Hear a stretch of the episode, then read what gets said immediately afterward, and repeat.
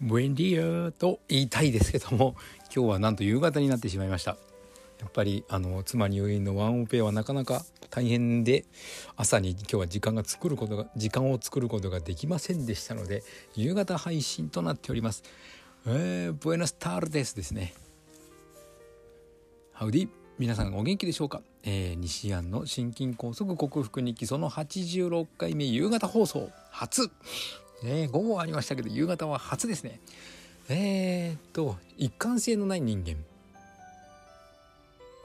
ていうかまあ組織にいる限り中間管理職だとか末端の方の人は本部の考えることをまあ伝えるだけにとどまっているのでしょうけども新しく仕事を始めようかなと思って選んだ就職先が、えー、最初に提示した条件と違うことになるかもしれないっていうのを示唆されてあダメだなここと思いましたね。うん、いろいろ事情はあるんでしょうけどもいや最初出す言うてん。このお金。ね。だからじゃあ腹くくろうかなと思ったのにそれが出せないってそれはないでしょって。あんたがねここに就職してほしいからこれだけのお金出すって言うたやろ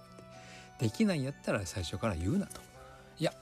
是非とも欲しい人材でお金は出せないんですけども将来性があるからみたいな話し方をするならまだしもそれができない。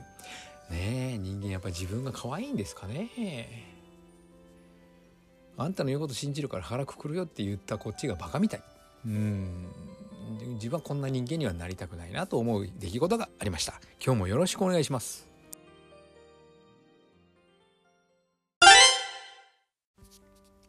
はい皆さん改めましてこんにちは。健康運動指導士理学療法士そして笑い療法士の西田隆です。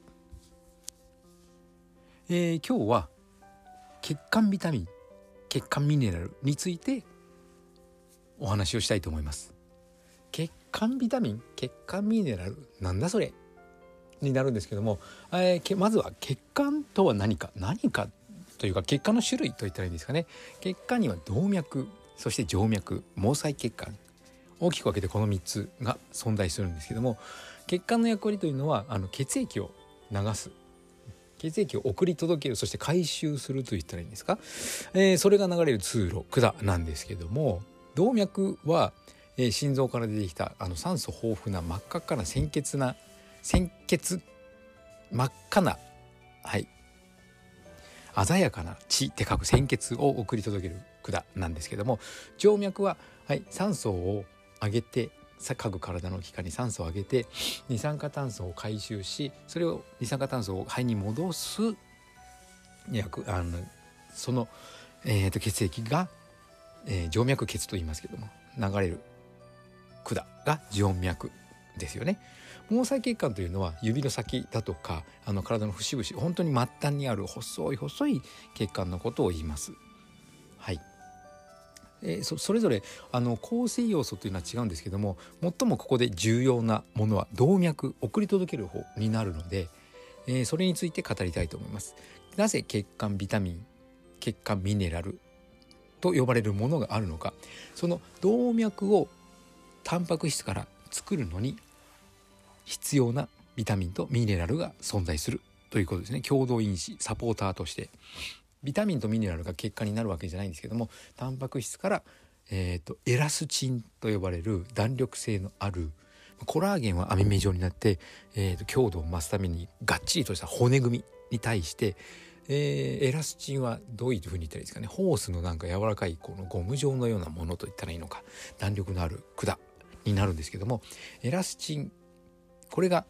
足りなくなったりえーと、古ぼけてくるつまり老化現象によって硬くなり動脈硬化というのが出るんですね、えーと、現象として現れるんですね。はいその動脈硬化がが現れる最たるその病気の一つに糖尿病というものがあるんですけども、えー、糖尿病になったからといって動脈硬化を避けられないのかといったらそんなことはなくやはりタンパク質を豊富にとりそして血管を代謝させタンパク質を代謝させて血管に構成する時に必要なビタミン B6CA そしてミネラル銅を取ればエラスチンはしなやかな感じで動脈硬化は起こりにくい起こりにくくなるというふうになっております。はいでビタミンとミネラルさえ取ればいいというのではなくやっぱり大前提は大量なタンパク質を十分に取ることエラスチンの材料になるタンパク質を十分に取ることなんですけどもタンパク質ばかりでは足りない。血管をじゅ作ってくれるのに役立つビタミン B6 ビタミン C ビタミン A そして銅が必要ということですね。はい。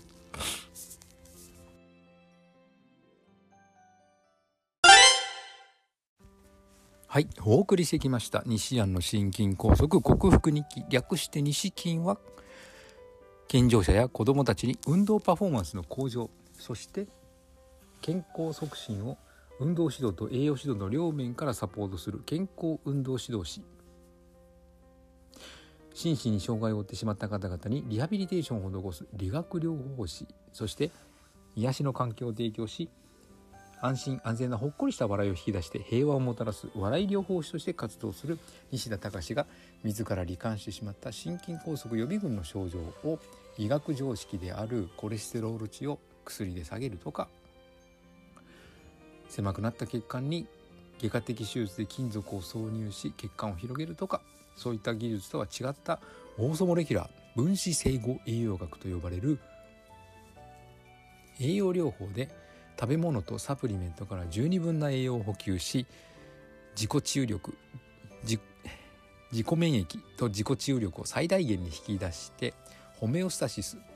生体向上性生命が自分の命を維持しようとする力を正常に働かせて